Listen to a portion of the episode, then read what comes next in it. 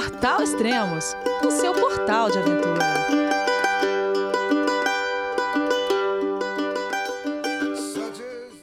Bom dia, boa tarde, boa noite, bem-vindo a Extremo, seu podcast de aventura. Esse é o quarto podcast da temporada 2021 do Everest. E hoje a gente vai falar sobre o segundo ciclo de aclimatação e outros assuntos também. Eu tenho áudio aqui do Carlos Santalena, da Areta Duarte e do Alex Cruz, um bem detalhado. Então vamos aos assuntos então.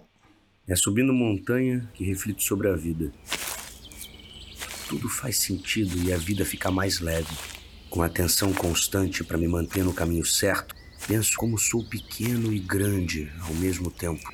E justamente por sermos só um pedaço pequenininho do mundo, posso me conectar com o planeta inteiro na palma da minha mão.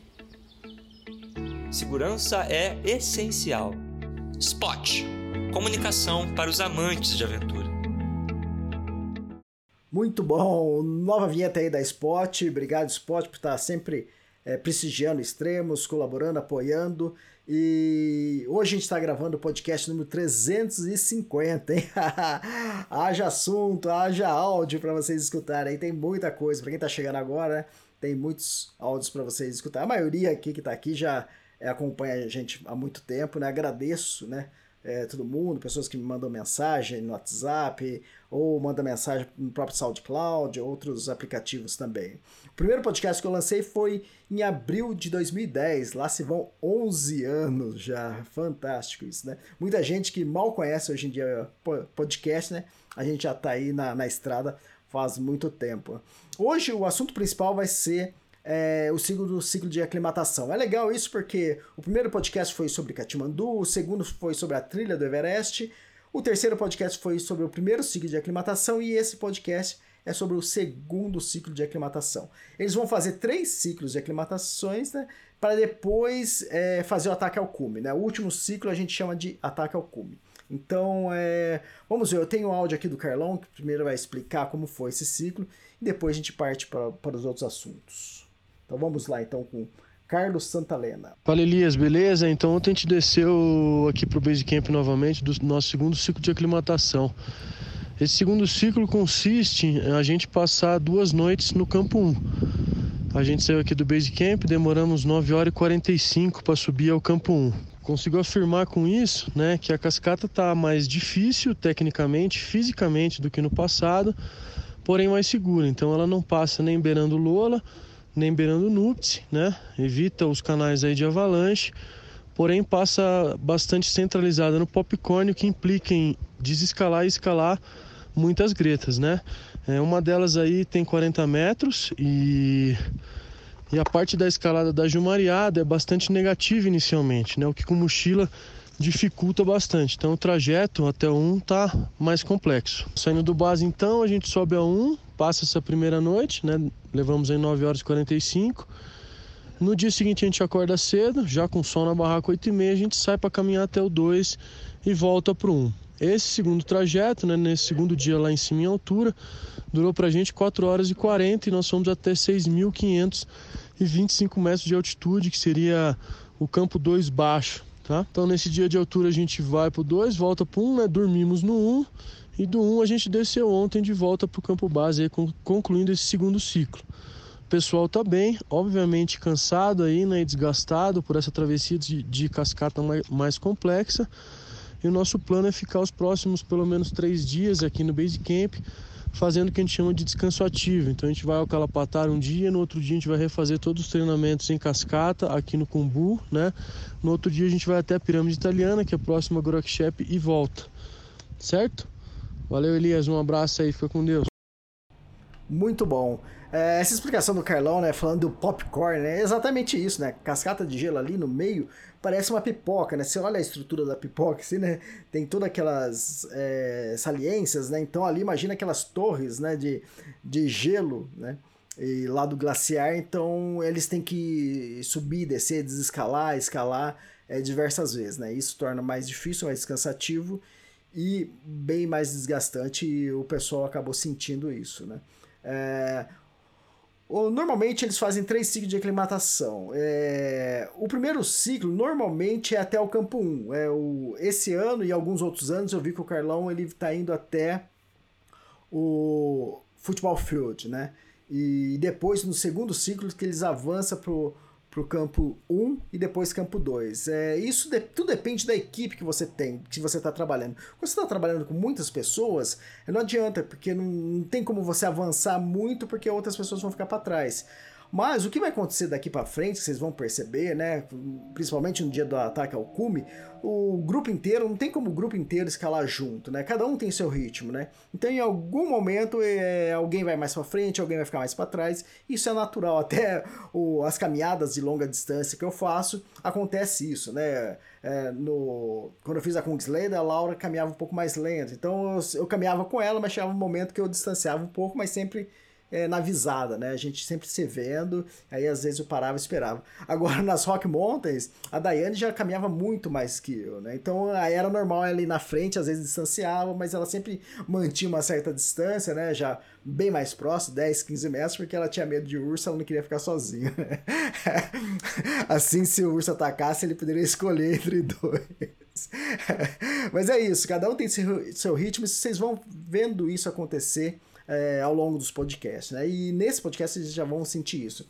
O áudio que a Areta me passou foi logo depois que ela chegou do, do segundo ciclo de aclimatação. Ela estava bem cansada, ela estava bem desgastada. E agora já está melhor, ela já vai subir essa madrugada já para o terceiro ciclo. Então, mas vamos ouvir o que a Areta tem a nos dizer. Oi Elias, tudo bem? Hoje aí, hoje estou falando aqui do campo base do Everest. Estive no campo 1, estive na entrada do Vale do Silêncio, próximo ao campo 2, e que eu posso comentar com você que eu tenho vivido aqui momentos impressionantes e únicos. Você pode observar que minha voz já não está como se eu estivesse a nível do mar. Estou falando com um pouco de entupimento, constipação, mas na verdade, na balança, estou muito contente, muito feliz entendendo que Estou desfrutando os melhores momentos, melhores experiências da minha vida. Tenho aprendido aqui diariamente quanto que o silêncio é importante para a gente ouvir o outro, para a gente ouvir o mundo, para a gente ouvir os sons da natureza, ouvir Deus. É impressionante tudo que a gente vê e sente por aqui. São cenários incríveis, difíceis de ser, serem descritos, difícil de uma foto poder contar tudo que eu estou vendo aqui. Cada dia de ascensão nesta montanha é realmente impressionante, muito belo. Ontem eu estive no Vale do Silêncio, o local que me inspirou a tentar escalar o Everest. Em 2019, dezembro de 2019, eu havia visto a foto do meu amigo Carlos Santalena, a foto do Vale do Silêncio. Quando eu tinha visto essa foto, eu fiquei com muita vontade de estar aqui e ontem finalmente eu pude realizar esse sonho.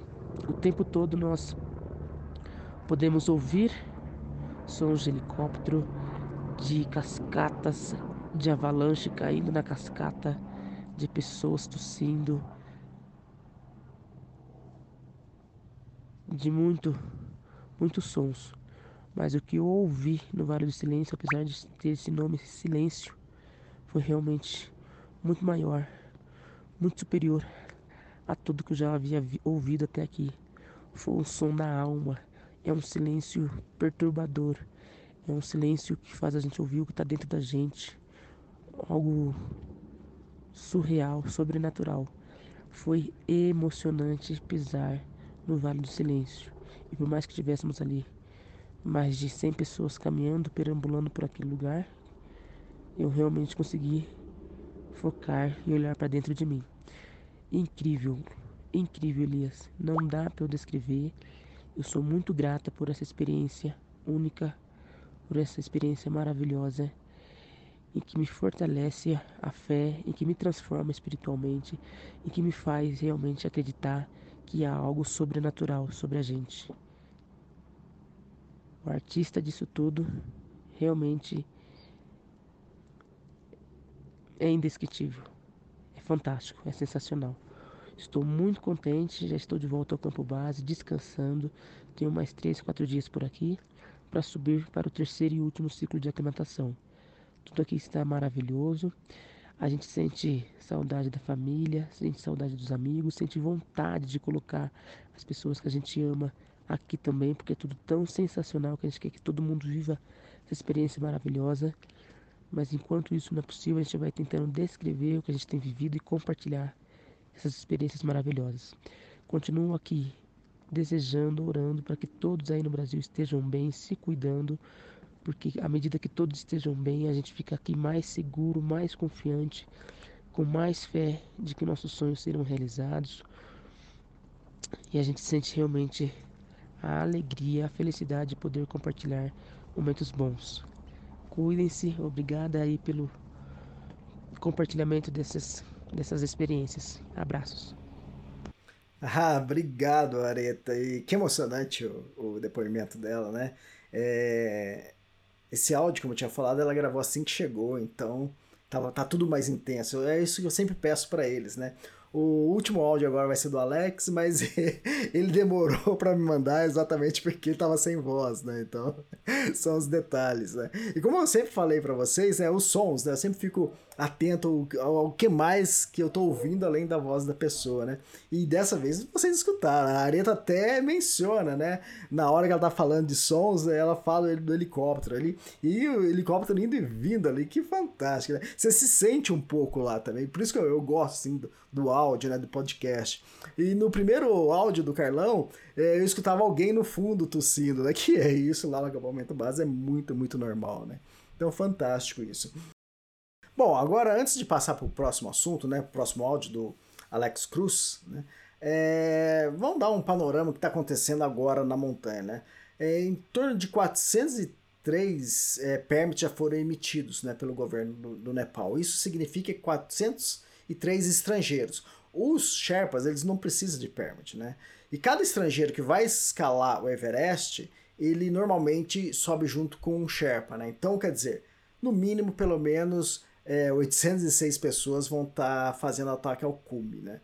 Mas isso, é, isso varia, porque antes do ataque ao cume, muitas pessoas vão desistir, algumas de, de, pessoas, né? Então isso diminui o número. E, e é muita gente, né? Muita gente numa temporada só. Mas isso foi devido à China ter fechado é, a face norte para escalada. Então muitas agências vieram para o Nepal e para aproveitar que estava aberto para poder é, escalar o Everest. Uh, o que, que pode acontecer, né? O lance que a gente já comentei, acho que no último podcast, é, e também que vai ser assunto é, dos próximos, né? Quando eles iniciarem o ataque ao cume, né? São muitas pessoas. Ah, será que vamos ter muita fila? Tudo vai depender da, do tamanho da janela, da quantidade de dias de cume que nós teremos, né? Mas com certeza, com muita gente assim, é, acaba, vai acabar acontecendo filas enormes e por mais que eles tentem, né, só se tiver muitos, muitos dias de, de janela de ataque ao cume. É, vamos ver como, como que vai, vai, como vai acontecer isso. Isso é, a gente depende da, da natureza, né? Mas o quanto antes a, a corda chegar no cume, né? Os Sherpas instalarem as cordas até o cume e tiver liberado para os alpinistas é, iniciarem o, seus ataques individuais, é, isso é melhor que vai ter, fica mais dias de ataque ao cume. No momento, as cordas estão no acampamento 4 a 8 mil metros de altitude, né? E normalmente é, nos outros anos, no máximo até o dia 10 é, de maio, o, os Sherpas já chegam, já ter, finalizam essa instalação das cordas. Né? Eles estão tentando esse ano é, fazer até o dia 7, vamos ver como que vai ser. E, mas, mas eles estão um pouco adiantados esse ano sim, tomara que dê tudo certo, tomara que o clima também ajude eles a, a finalizar esse trabalho, né? Quem também tá, está lá no, no Everest vai fazer uma escalada inédita, né? O Kylian Jornet e o David Gutler.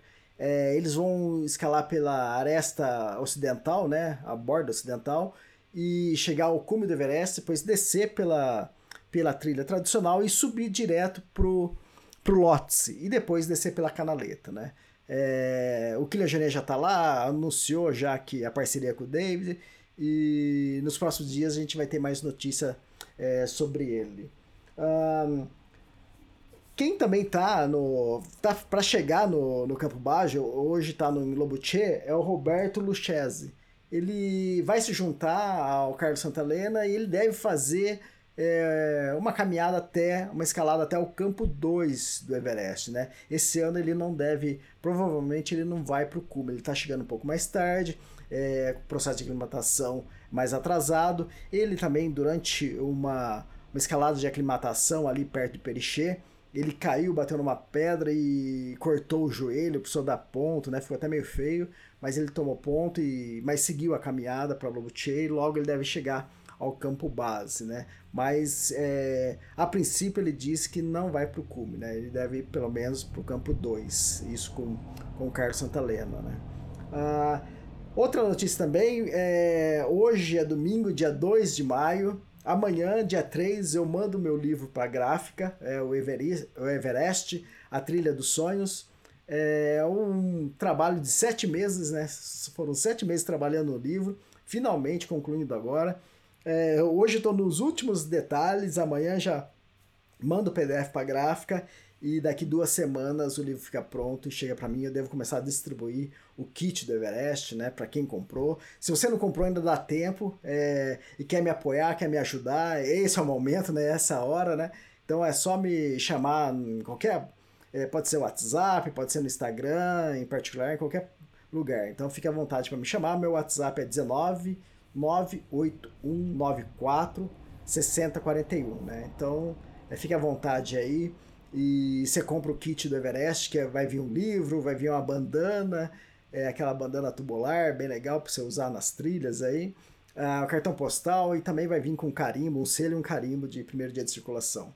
E se você puder me ajudar, eu agradeço muito, que vai ser para eu poder pagar agora essa parte que é da gráfica, que é a mais pesada de todas, né?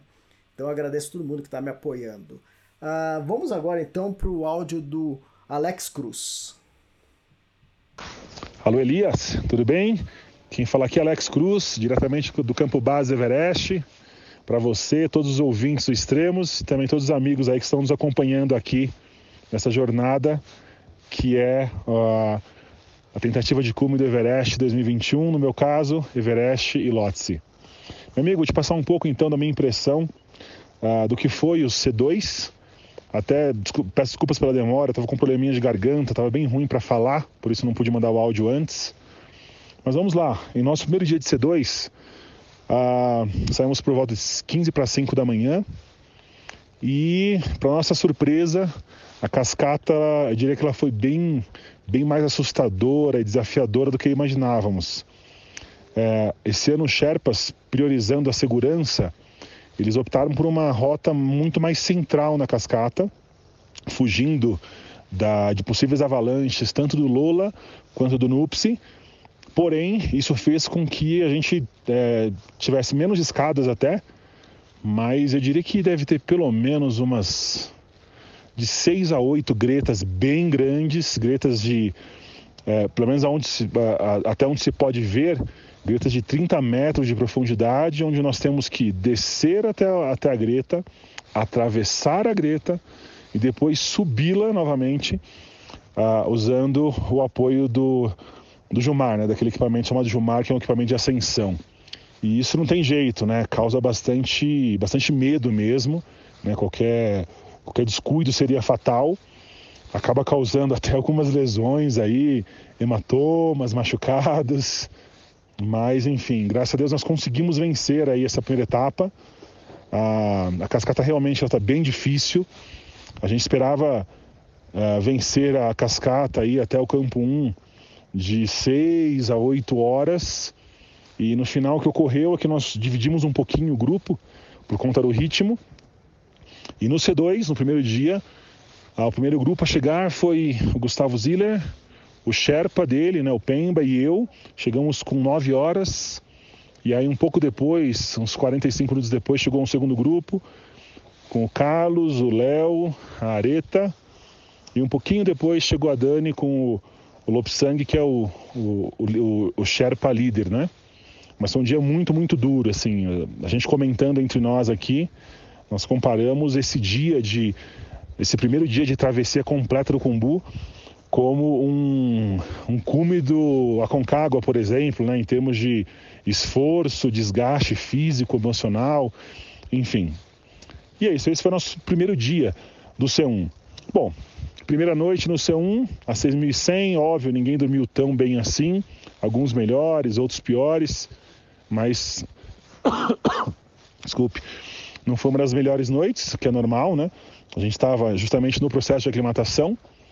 E aí, Elias, o, C, o, segundo dia do C2, cara, nossa, ele foi bem difícil para todo mundo.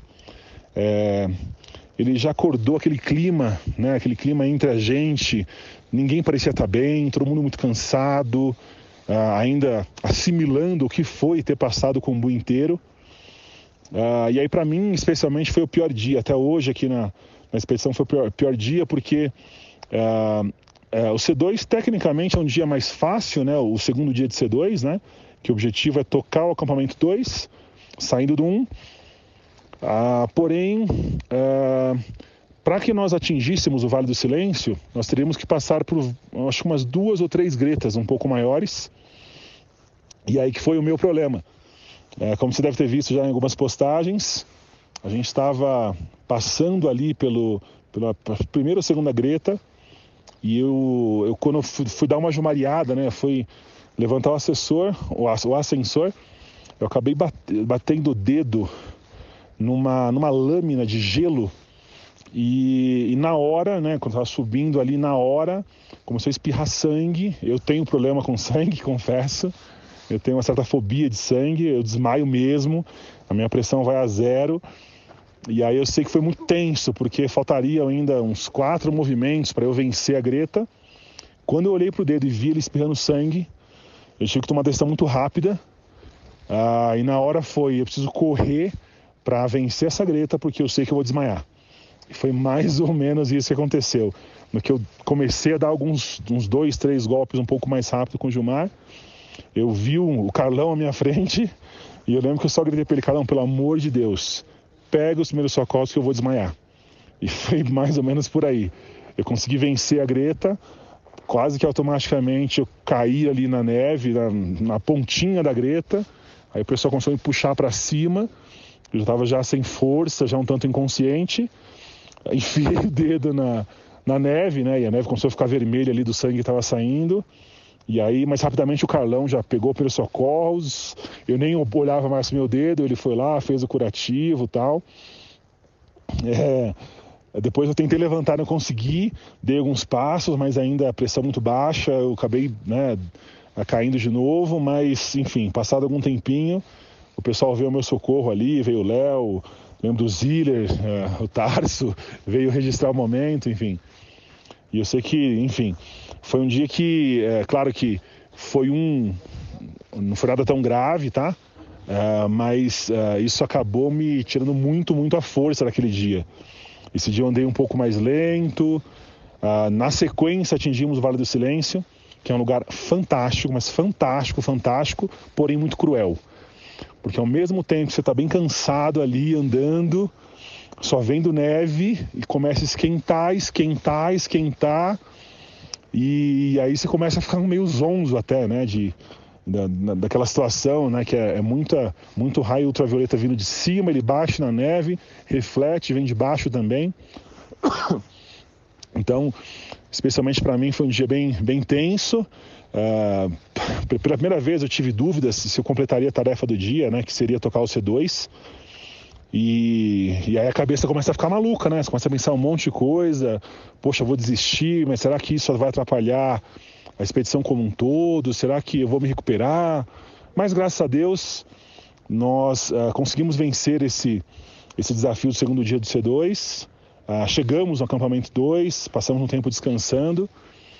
E aí foi interessante que, poxa, eu achando que o dia foi ruim só para mim, e na verdade não, né? Que depois, quando nós voltamos para o acampamento 1, né, no segundo dia do nosso segundo ciclo de aclimatação, uh, fiquei sabendo que uh, poucos de nós completaram essa tarefa, né? Porque foi só o Léo, eu, o Carlão e o Tarso que completou essa tarefa do segundo dia do C2. O Ziller acabou abandonando um pouco mais cedo, um pouco mais baixo, estava muito pesado para ele, estava muito cansado.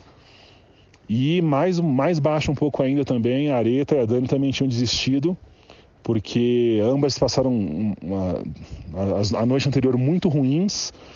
É, eu não sei ao certo, mas parece que As duas tomaram um pouco de, de oxigênio, né, de, de O2, para ver se melhorava um pouco. A Chareta estava com suspeita de edema pulmonar, a Dani muito cansada, enfim. Então não, não foi um dia assim para se comemorar. Mas enfim, passamos mais uma noite no C2, uma noite também não foi das melhores. E então encaramos a descida do Cumbu. A descida foi um pouco mais tranquila, né? Como diz aquele velho ditado, né? Descer é fácil, é, todo mundo ajuda.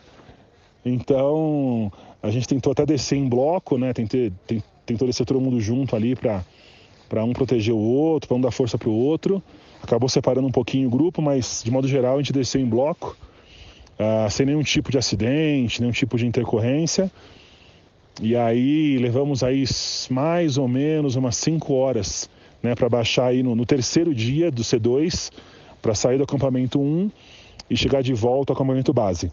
É, então, esse foi o nosso C2, uh, ah, algo magnífico, realmente o, o Kumbu é algo que impressiona, mas ele também impõe muito respeito.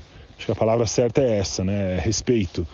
E aí a gente está agora descansando, já estamos alguns dias aqui no campo base, né, nos preparando para para encarar o C3, né, onde o objetivo é tocar o acampamento 3. Uh, ah, os meninos foram ontem, o Ziller com o, o Tarso e o Pemba foram, foram ontem para iniciar esse ciclo já e nós devemos ir hoje, daqui a algumas horas. Tá bom, meu amigo? Se Deus quiser, nos próximos dias Mandamos mais notícias, saudações aí para todos. Agradeço demais todas as boas energias que estão sendo enviadas, as orações.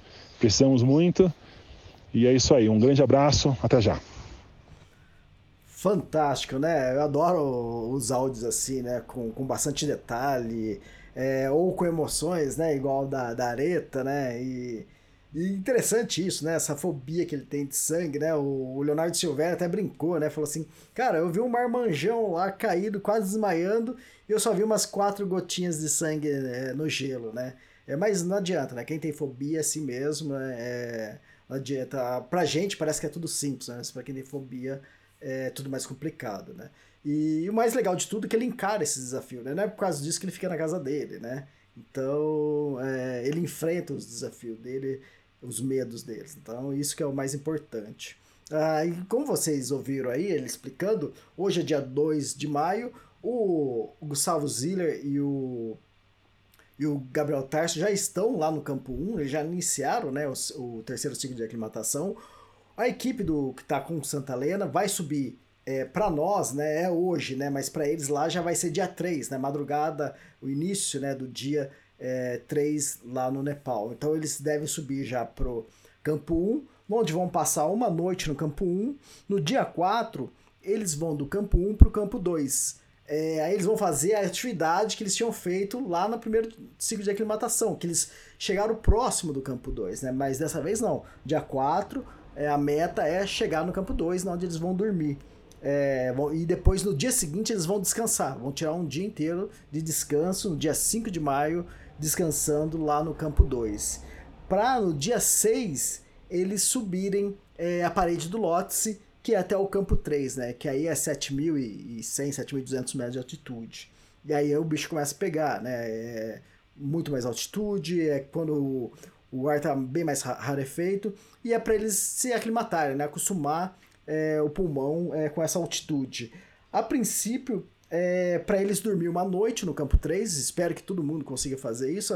Às vezes acontece de eles só, só tocarem o, o campo 3 ou chegarem próximo e descer para dormir no, no campo 2. E aqui no cronograma tá no dia 7 de maio descer do campo 3 para o campo 2.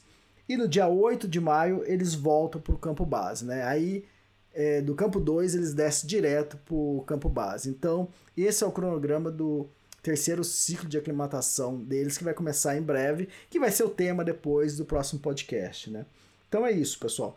É, o, o tempo está andando, é, a época de ataque ao cume está se aproximando. Por mim, eu acredito que vai começar a atacar o cume por volta do dia 10. Né? Os brasileiros, como a gente vê que o cronograma deles está para o dia 8 de maio voltar para o acampamento base, normalmente eles passam cinco dias de descanso antes de fazer o ataque ao cume, né? Então, com certeza, os brasileiros eles não vão fazer o ataque ao cume na primeira janela, né? Ou se fizer, vai ser no final da primeira janela. Mas eu acredito que eles devem fazer o ataque ao cume é, depois do dia 15. Essa é a minha previsão, tá? É, isso não é nada certo, tem que ver com eles. Tudo vai depender do clima, tudo vai depender do, do progresso de cada um também, né? Então vamos ver. E, mas o mais interessante de tudo, né? Hoje é dia 2 de maio, já tá tudo acontecendo, tudo se aproximando. E legal, pessoal. Obrigado por ter vocês aqui mais uma vez. Quem quiser acompanhar tudo que está rolando é lá no extremos.com.br e você vai ver lá na capa do site tem o link para a cobertura do Everest e também tem o link lá para quem quiser comprar o meu livro, né? Quiser colaborar, eu agradeço muito. Então é isso, pessoal. Obrigado e até o próximo podcast. Feliz Natal, até mais. Tchau, tchau.